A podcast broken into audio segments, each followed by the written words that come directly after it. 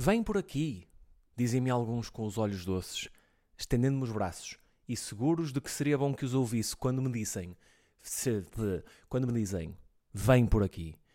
Eu olho-os com os olhos laços. Há em meus olhos ironias e cansaços. E cruzo os braços. E não vou por aí. A minha glória é esta: criar desumanidade, não acompanhar ninguém. Porque vivo com o mesmo sem vontade com que rajei o ventre da minha mãe. Não, não vou por aí. Só vou por onde me levam os meus próprios passos. Se ao que busco saber nenhum de vós responde porque me repetis, vem por aqui. Prefiro escorregar nos becos lamacentos, redominhar aos ventos como farrapos arrastar os pés sangrentos a ir por aí. Se vim ao mundo foi só para desflorar florestas virgens e desenhar meus próprios pás, pás, pás, e desenhar meus próprios pés na areia inexplorada. O mais que faço não vale nada. Como pois sereis vós que me dareis impulsos, ferramentas e coragem para derrubar os meus obstáculos? Corre nas vossas veias sangue velho dos avós, e vós amais o que é fácil. Eu amo longe a miragem, amo os abismos, as torrentes e os desertos. Ide! tendes estradas, tendes jardins, tendes canteiros, tendes pátrias, tendes tetos e tendes regras e tratados e filósofos e sábios. Eu tenho a minha loucura e levanto-a como um facho arder na noite escura e sinto espuma, sangue e cânticos nos lábios. Deus e o diabo me guiam, mais ninguém. Todos tiveram pai, todos tiveram mãe, mas eu, que nunca principio nem acabo, nasci do amor que é entre Deus e o diabo que ninguém me dê piedosas intenções, ninguém me peça definições, ninguém me diga vem por aqui. A minha vida é um vendaval que se soltou, é um ato a mais que se animou. Não sei para onde vou, não sei para onde vou, sei que não vou por aí. E roda a puta do genérico. Aí é bem, um podcast por Zé Pedro Rodrigues, patrocinado pelas vozinhas da sua cabeça. Este é dos meus poemas favoritos. Vou fazer aqui um, uma confissão, inclusive Uh, o Cântico Negro de José Régio, eu estava aqui, obviamente, tipo, para quem estava a ver na câmara, percebeu que eu estava aqui a ver pelo computador, está aqui ao meu lado, uh, porque pá, já não lembro do poema todo de cor. Mas, no meu décimo primeiro ano, acho eu, eu declamei é, para a minha turma e para o meu ano, e para quem quis ouvir, no fundo, que foi basicamente isso, porque era obrigatório, atenção, era obrigatório para eles ouvir, para mim eu curti bilhões, este, este poema, o Cântico Negro. Sempre me disse muito e é um bocado né, com a fase da vida que eu estou a viver, que tipo, meu Deus, mudança do rumo mais tradicional, tipo o caminho de carreira, que era tipo a medicina, e ai, agora estás a, a, quebrar a cena, mas já estavas com o caminho desenhado para o resto da tua vida e agora vais quebrar, meu Deus, és mesmo como o José Régio no Cântico Negro. É, eu sou um, eu sou bué poético na minha vida. Ou isso eu só desisti de um plano a meio, mas eu prefiro a primeira opção. Eu declamei este poema e declamei-o de uma forma peculiar. Porquê? Porque, pronto, isto é sobre a ideia, o conceito de tipo da identidade individual e de ser uma pessoa que não gosta que lhe coloquem entraves, limites, barreiras, definições ou, li, ou, se, ou o guiem através do caminho. Desculpem, eu ah, parece que estou bêbado, mas não, isto é só descafeinado. Acho que tirei 20 em português e 20 no cringe também, mas isso o cringe foi, foi extra. Foi porque eu levei aquilo a um extremo para além de declamar um poema, que já é um bocado tryhard, tipo ali mesmo, uh, estás, uh, meu Deus, uh, tipo, estás a tentar boete sacar esse 20 e não te vejo muito a trabalhar por pipi, pá, não, acho que estás com as prioridades erradas. Para um puto de 16 anos. Mas, eu, para além disso, eu levei uma camisa, acho eu, e uma calça que estava rasgada no joelho e uma sapatilha de cada nação. E a camisa levei-a com uma manga arregaçada e com a outra manga toda direitinha. Ou seja, assim meio tipo disruptivo, já num lado sou uma cena, no outro lado sou outra cena. Vocês não me conseguem pôr em caixas. Pau! Que era para condizer que o poema, em retrospectiva, ficou um bocado cringe. Espero que não haja fotos disso. Há memórias e há recordações, porque não foi a única vez na minha vida em que eu declamei poemas em público para pessoas. Inclusive, eu tive dois convites, mas isso fica para outra altura. Olá, não vou falar sobre isso agora. Um, updates sobre as últimas, as últimas coisas. Pronto, uh, voltei a ir ao continente uh, e fui atendido pela mesma pessoa que me queixei na semana passada e desta vez ela foi super simpática. Ou seja, o que é que claramente aconteceu? Ela ouviu o episódio e disse: Vou fodê-lo. Vou ser super simpática para ele, para ele ficar tipo: Ei, mano, eu não acredito que mandei vir de ti. Só pode ter sido isso, não pode ter sido só ela estar num dia mau. Claramente ela, ela ouve isto e gosta e segue e percebeu que era eu e foi simpática a seguir, claramente, porque não sei se já estão a reparar, mas isto tem tudo a ver comigo. Isto, isto não é o, o podcast, é um mundo. Isto, mundo, é eu. E depois existem lá vocês, logo, que é o caralho. Que gosto muito de vocês, atenção. Todos e cada um de vocês, eu sou o vosso fã número. Eu quero dizer número um, mas vocês têm pais. Sou o vosso fã número 3, quer dizer, há órfão. Eu não sei como é que o meu podcast funciona com órfãos, mas eu sou, eu estou no top 5 dos 3 dos vossos fãs. Pronto, é isso. Uh, dependendo do vosso nível de orfanatagem. Porém, foi super simpática comigo. Este microfone é que não estava a ser simpático comigo, que ia caindo, mas é. Ela foi super simpática comigo uh, e eu senti-me bem da mal. Não vou mentir, senti-me bem da mal. Já tentei contar esta história em, em, em palco. Uh, correu bem, correu fixe. Ainda está um bocado em bruto, Uh, e eu tenho que arranjar maneira de canalizar melhor, tipo, aquela frustração, aquela energia, tipo, foda-se, o que é que estás contra mim? Uh, em palco, no geral, mas neste caso em específico, em especial.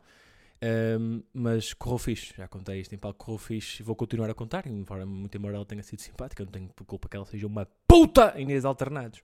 Portanto, é isso. Eu respeito muitas mulheres, quero só deixar claro, porque eu acho que às vezes a malta fica na dúvida. Sabem aquelas frases e interações momentâneas super irrelevantes, mas que vos fodem para a vida toda. E houve uma vez no fim do show que, pá, eu estava à altura a fazer um, mais um texto em que falava muito sobre mulheres e falava sobre idiosincrasias da minha relação com mulheres, em que eu perdia sempre. Mas falava muito sobre mulheres. Só que ridicularizava também algumas cenas do lado de lá. Mas no fundo, quem perdia sempre na história sou eu.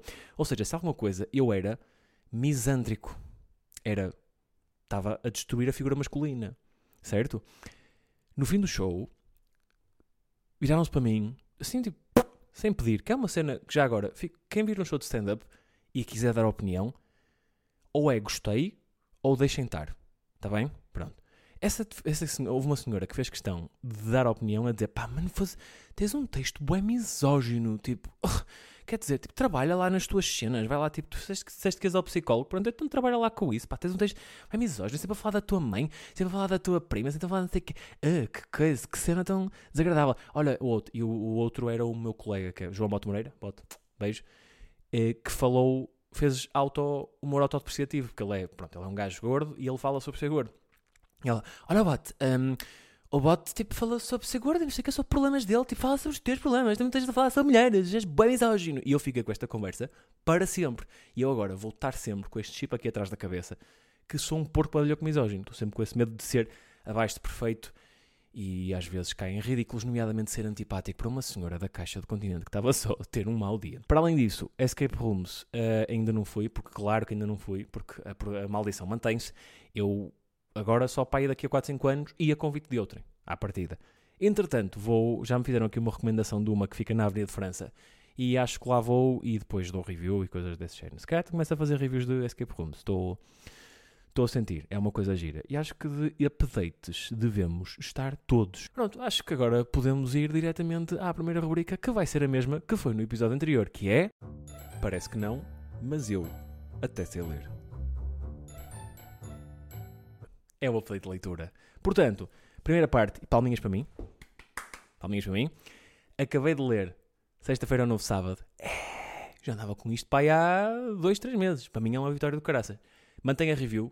Pedro Gomes é um excelente escritor. O Sir Christopher Pisa Rides continua com o nome dele no meu coração. É giro porque eu, quando vos falei, eu estava numa altura, num capítulo em que ele não, ainda não tinha falado muito do Sir Christopher Pisa. Eu não sei dizer o nome dele, vou parar de dizer. De, desse senhor, do Sir que é nem mais nem menos que o orientador da tese de doutoramento do Pedro Gomes. E ele, a partir do momento em que eu comecei a ler, ele começou a falar de forma muito respeitosa uh, sobre o Sir Christopher P. E a dizer, tipo, a falar dos achievements dele, das conquistas dele na vida. Pá, e de repente eu fiz tipo, ah, pensa. E ele tipo, não, porque é doutorado, e não sei o quê, professor, e defendeu tipo tese e aprendeu com muitos dos economistas uh, muito respeitados do que eu falo aqui no livro e tipo meio que contribuiu para a mudança da economia. E eu fiquei dizendo, olha mais um que houve o podcast e disse isto para me foder. Pronto, é que imaginem, é que foi isto, de certeza que foi isto. Ele ouviu-me a fazer a piada do Sr. Christopher Pissarelli e disse, ah é, vou-te foder. E pegou na minha edição do livro que ele já tinha impresso e comprado, e enquanto eu estava a dormir de noite, veio cá, reimprimiu as páginas e mudou as palavras para dizer que o Sr. Christopher Pizza Rides é muito respeitoso e que merece o meu respeito e que não merece que eu faça eh, piadas sobre o nome dele parecer um, um nome alternativo de mangalho. Foi claramente isso que aconteceu. Mas é, foi outra coincidência gira. Acabei, sexta-feira, novo sábado, recomendo muito. E estou super vendido à semana de trabalho de 4 dias. Isto é um conceito que, de base, a semana de trabalho de 4 dias já está aceito. Porque menos trabalho é fixe, ponto final. Só que, de repente, tem uma série de fundamentos eh, para fundamentar isso. E para, tipo, numa conversa, dizer que, pá, imaginem, vocês têm noção que um, um dos argumentos é pode facilitar a nive, tipo, o processo de nivelamento do wage gap, do gap de salários entre homens e as mulheres.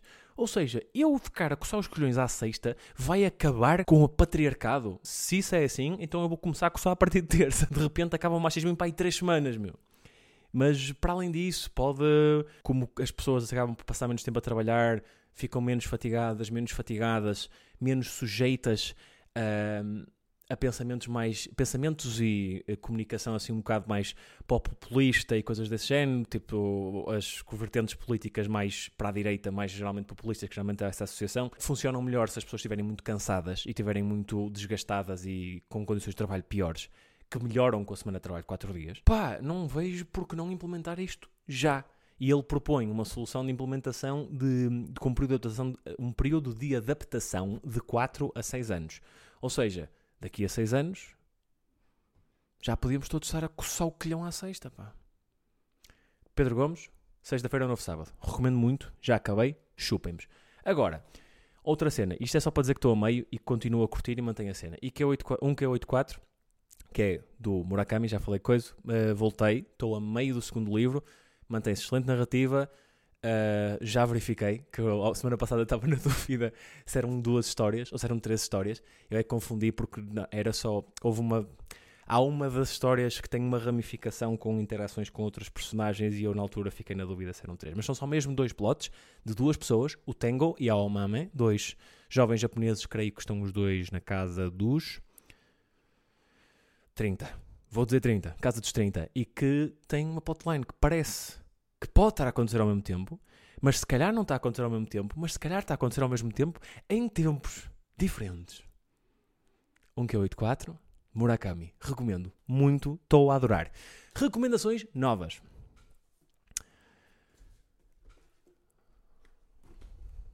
Rich Dead, Poor Dead é um livro que é o primeiro livro de todas as listas da malta de financial expertise e save money and make very good rendimentos e PPRs e ETFs e não sei o quê.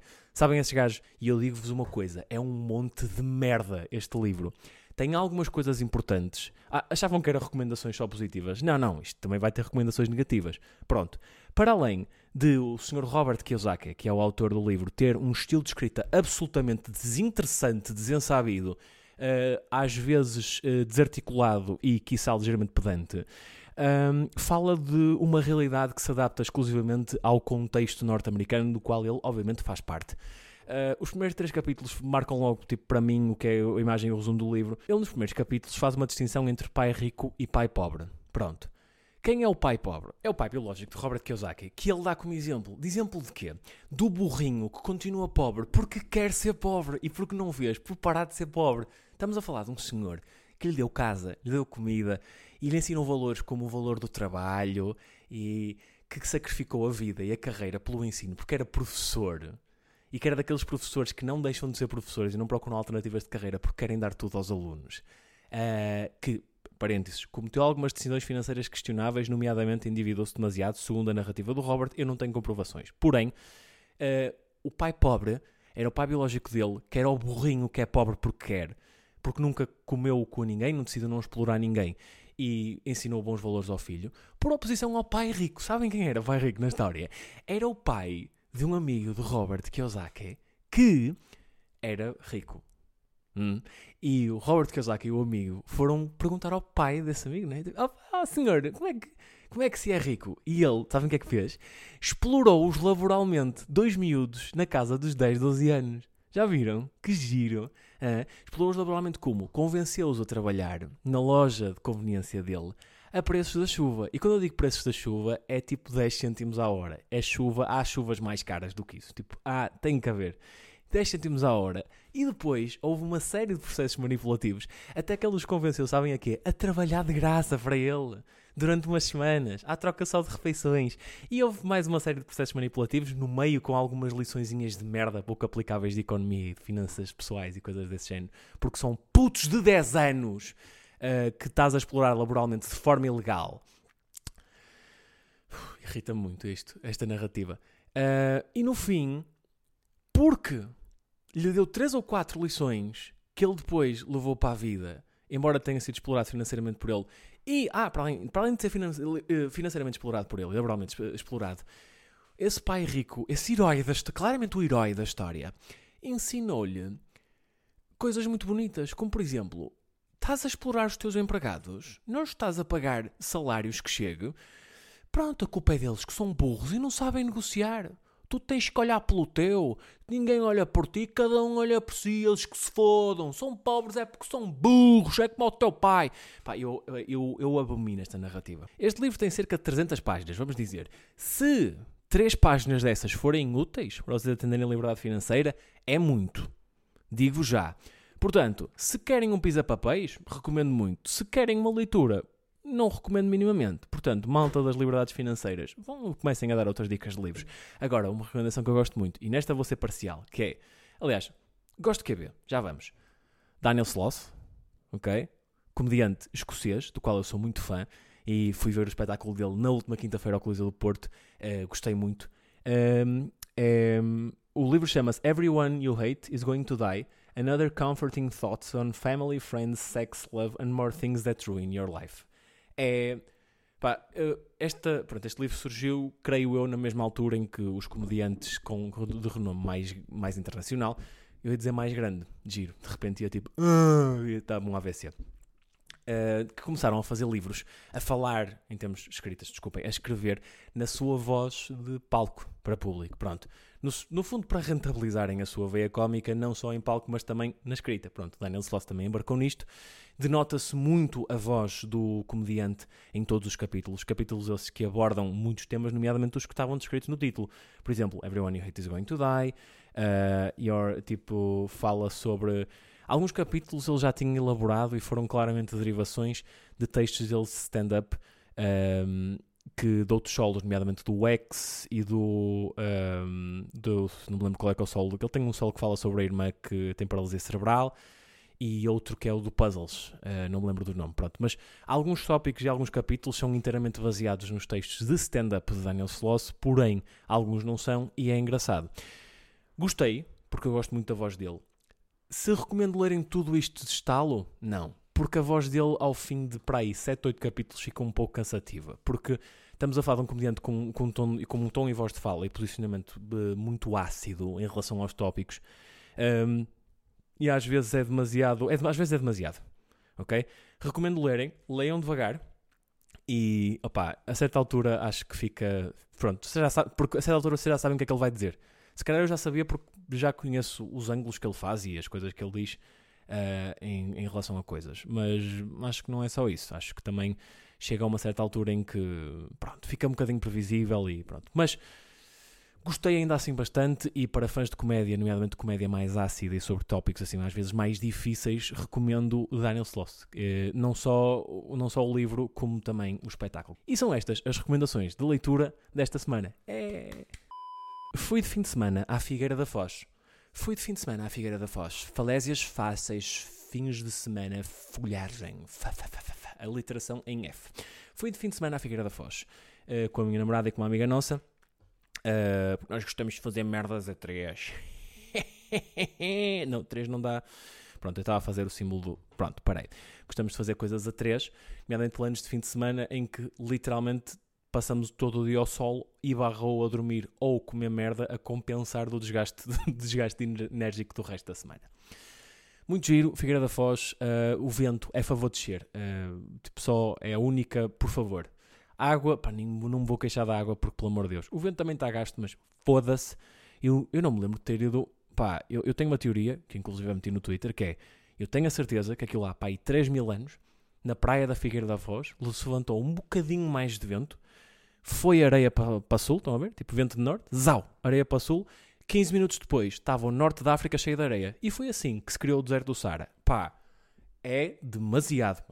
O vento é demasiado, muito desagradável. Não consegui ler, não consegui estar a descansar. Quer dizer, mentira, consegui descansar uma vez. E o que é que aconteceu? Puta de queimadura na parte de trás das canelas. Pá, mas, mas foda-se. E era mesmo desde o limite da meia, porque, pá, eu. Eu, eu padeço um problema que é, eu estou eu, eu a ficar velho para praias. Ou seja, eu gosto de praia. Não tenho a paciência para processos chatos de praia, nomeadamente meter protetor solar duas em duas horas. Ou seja, o que é que eu faço? Muitas das vezes eu vou com roupa normal para a praia. Meia, calça, uh, sweat, t-shirt, whatever. O que der para, tipo, para tapar o meu corpo, para não ter que meter protetor. O que é que aconteceu? Nesse momento, para ter a queimadura, estava de calças, arregacei as calças pontualmente para apanhar ar fresco, entretanto, devo ter adormecido e fiquei ali na zona da canela, na parte de trás, entre o limite da meia e o bordo inferior da calça arregaçada, com uma valente de uma queimadura, que só reparei, pá aí, 6 horas depois, que é outra filha da petista das queimaduras. Não sei se é só as da Figueira da Foz, porque as outras da minha vida lembro de ser um bocado mais imediato, mas eu só reparei nela umas horas valentes depois. E eu só tive com aquele pai meia hora ao sol. É, e eu vou pôr a culpa na Figueira da Foz. Não aceito que tenha sido por eu não ter posto protetor solar e por a minha pele ser um pipi. A minha pele é um bocado, é um bocado vaginófila, é um bocado, um bocado é, é conas. Minha pele é, é conas, é, é, é, branquinha, muito fininha, inclusive é aqui no meu pescoço. Não, não dá para ver na câmera. No, eu tenho aqui no pescoço uma zona que dá para ver tipo duas veiazinhas que nem sequer estão salientes. É só, pronto, a minha pele é, a minha pele é, é feita dos mais belos tecidos do reino, senhor rei. Sabem essa história? Pronto, essa é a minha pele. Uh, eu, uh, eu tenho esse problema e queimei-me e o vento fez dói-dói.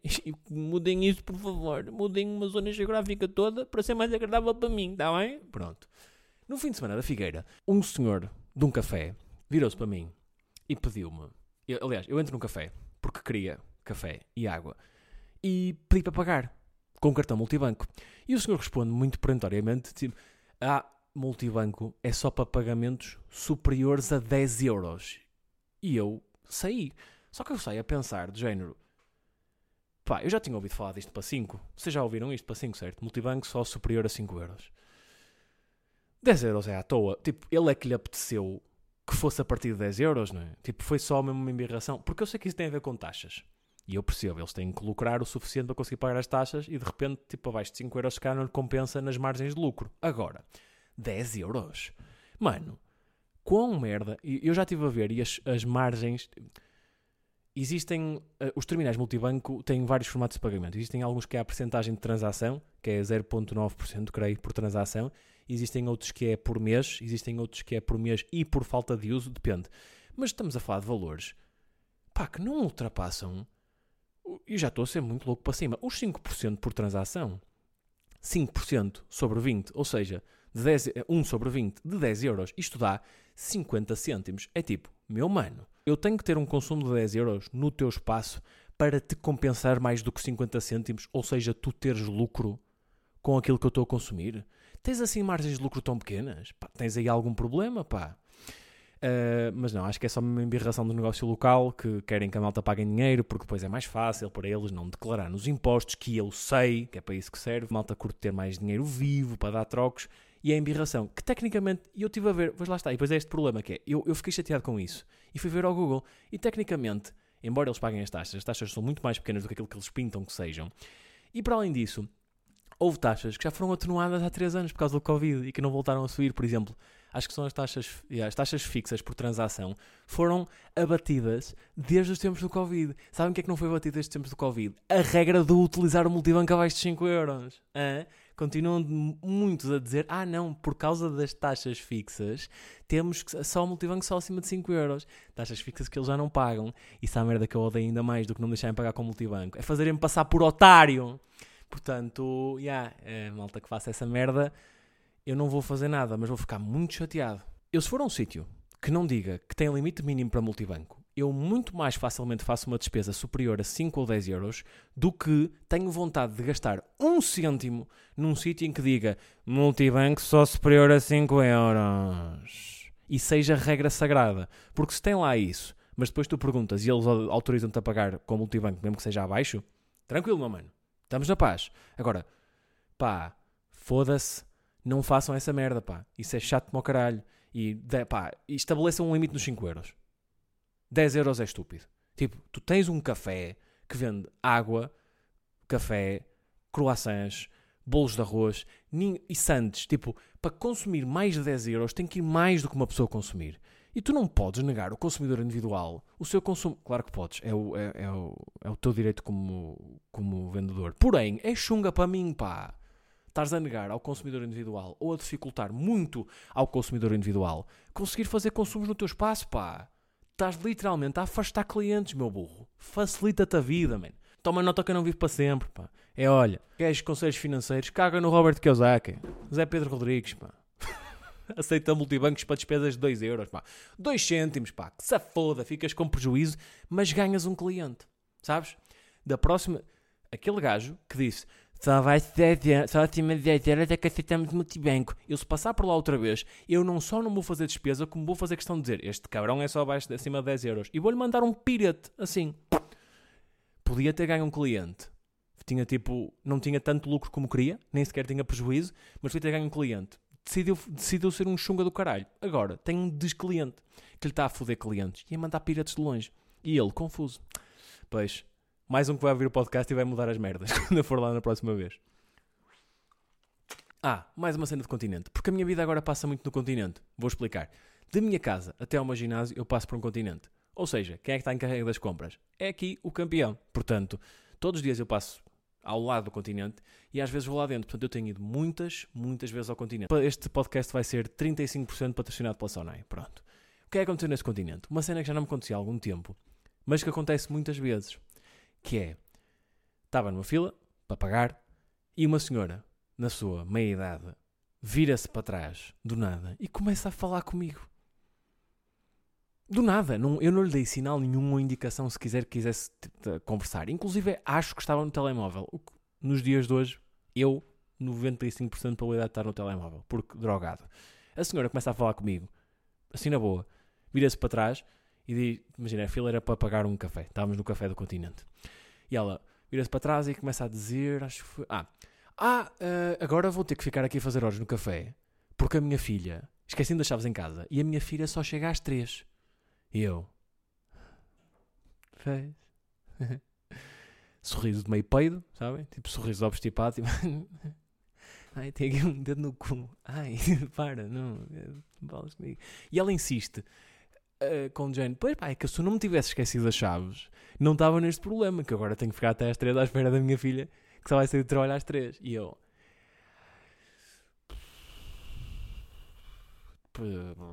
Pois, é, é a vida a acontecer, não é? e ela, pois, é que já me aconteceu uma vez, eu esqueci-me das chaves, mas estavam do lado fora da porta, que eu não percebi como é que isso aconteceu lá de fora da porta. E eu aí consegui, mas eu desta vez não consegui entrar, né? E agora vou ter que estar aqui a fazer horas à espera da minha filha que vai sair do trabalho. Imagina, eu às três e ela às três. E eu, ah! E fui para o telemóvel outra vez, que é tipo, pá, vamos parar com a conversa. O que me... Isto acontece muitas vezes. E eu acho que é porque eu tenho cara de diário. tipo, diário de menina de 14 anos. Género, tem aqui, ó, diz aqui: escreve aqui os teus segredos que o otário quer ouvir tem aqui uma luqueta e os teus segredos estão guardados para sempre. e a cena é que, claro, e claro, quem quer contar histórias, quer muito contar histórias, não, não devia. Porque não, nunca são boas. Nunca é tipo, pá, eu quando era mais nova eu dava aulas numa EB23 a Tiranossauros Rex e eu, what? Vamos fazer um Jurassic Park da EB23 de Faf, não sei. Percebem? Tipo, não é uma boa história. Nunca é. Uh, o meu filho mais novo é, é, feiticeiro, foi selecionado este ano para Hogwarts. Nunca é. Uh, temos que criar um clube de luta em que a primeira regra é não se fala sobre esse clube de luta. Não é. É sempre tipo: deixei as chaves fora de casa, está muito sol. Ai que agora os elevadores, agora tenho lá um em casa que não funciona bem. Pá, não, nunca são boas histórias. E a malta olha para mim. Eu, eu não sei se é, se é tanso se é cara de, de empático. Já me disseram que eu tenho um cara muito empático. E, e, pá, imagina, não vou mentir, foi uma das merdas que já tinha antes do curso, mas o curso de medicina ensinou-me muito a manter uma cara de empatia. Tipo, uh, fazer o exterior de o que tu estás a dizer é super importante. Juro que não estou a fazer lista de compras ou a pensar no que é que vou comer ao almoço. Já me disseram que eu tenho um cara tanso, empático, conas, uh, simpático, não sei. Eu não sei que cara é que tenho. Já fui, eu sou recorrentemente abordado como se fosse de base estrangeiro. Abordam-me portugueses, que eu ouço a falar em português, vêm para mim e abordam-me em inglês. E eu sou, eu tenho 1,80m, certo? Sou moderadamente alto. Mas eu sou moreno, sou peludo e sou mal vestido. Isto não é turista, pá. O turista é mais alto do que eu, é loiro olho claro e também está mal vestido, mas por tipo, motivos diferentes. Eu não estou não mal vestido de chinelo, eu estou mal vestido roupa demasiado larga. Isso não é turista, pá. Eu não me visto a turista. Mas ainda assim, às vezes sou tipo, Hello, sir, sorry, uh, can you. Cause eu, uh, não, eu português. Ah, ok, que horas são? Eu, três e meia. Ah, ok, bom dia. Queres ganza? Mas sou muitas vezes abordado como se fosse estrangeiro. Não sei porquê, pá. Eu não sei que cara é que tenho. E eu dava-me jeito de saber que cara é que tenho. Porque eu gostava de. Nem vou estar com merdas. Eu gostava de ter um chavão para começar os meus shows de stand-up gen. Pá, eu sei que tenho cara de. E espeta ali, sabem? Eu, eu curtia de ter essa.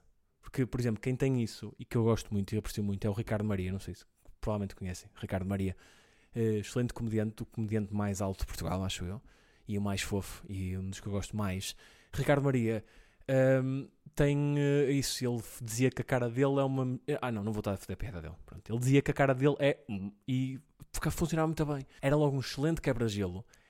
E, e é isso. Eu curtia ter isso para mim, pá. Acho que já estamos bem de tempo para já. Portanto, vamos passar à segunda rubrica do dia que é. Zona de testes. O Zé testa merdas. Ora bem, ideias novas que eu tenho para testar é uma que já testei em palco e acho que funciona, que é, a minha, a minha namorada é uma beta católica e ela tem um grupo de amigos beatos, super beatos, que daqueles que aos 15 anos já namoram há 30, sabem? Que tratam a sogra por tia e tipo estão a comer a filha da tia e agem como se isso não fosse estranho, tivessem a comer uma prima e está tudo tranquilo. Uh, andar de mini é que é uma badalho que isso, né? Pois, yeah.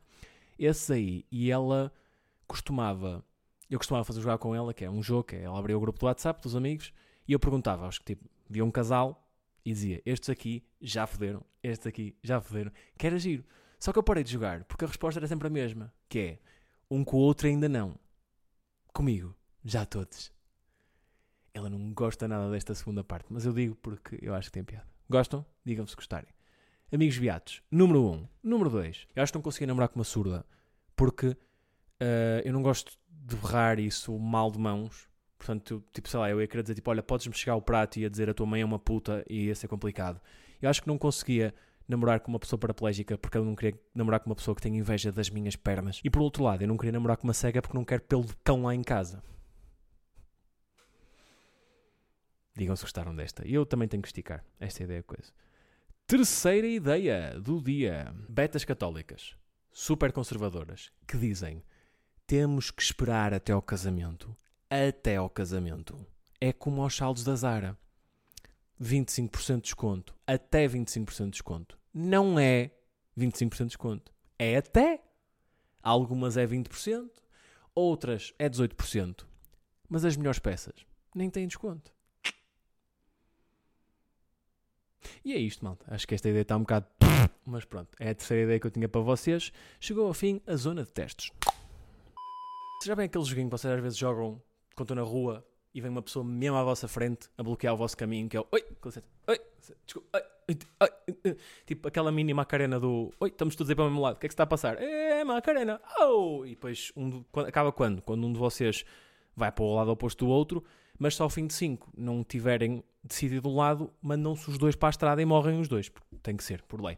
Joguei isso com uma pomba e é giro, porque. Porque a tipo, a pomba só continua na vida dela, sabem? Tipo, ela estava sempre em frente e estava assim, e eu fui para a esquerda, ela foi para a esquerda, e é sempre a abanar a cabeça naquele jeito, vou para a direita, ela vai para a direita, e tivemos ali um bocado, ela, ela a dançar lateral, eu a dançar lateral, e é de gente, tipo, como é que eu estou a perder este jogo com um bicho que tem um cérebro do tamanho de um amendoim, caralho? E eventualmente dei-lhe um biqueiro e fui para a frente. Não, ela eventualmente passou-me debaixo das pernas e, e resolveu o assunto. Mas eu mandei-me para a estrada na mesma, porque, pá, não queria viver neste mundo. Portanto, malta, vou uh, summing up. Falámos sobre, falámos sobre as escape rooms e sobre aquela nova que eu vou experimentar que me recomendaram na zona da Avenida de França. Vou dando updates. Uh, as pessoas no continente e o Pedro Gomes veem claramente o meu podcast e alteram a vida deles em função do que eu digo. Uh, não leiam o Pai Rico Pai Pobre, leiam um Q84 Murakami, o Every, Everyone You Hate Is Going to Die, do Daniel Sloss, uh, e o, o Sexta-feira, Novo Sábado, do Pedro Gomes. Uh, e pronto, e subscrevam o canal no YouTube, sigam no Spotify, deixem 5 estrelas no Spotify, que também é importante para eu aparecer nos rankings e essas merdas. deem like no vídeo do YouTube, carreguem no sininho do YouTube para receberem notificações. Um, e é isso, sigam no Instagram em O Zé Pedro Rodrigues. Ok? Pronto, malta. Quem diz Instagram diz TikTok e todas as redes sociais. Portanto, muito obrigado mais uma vez por terem assistido. E é isso, voltamos para a semana. Beijinhos do Beto.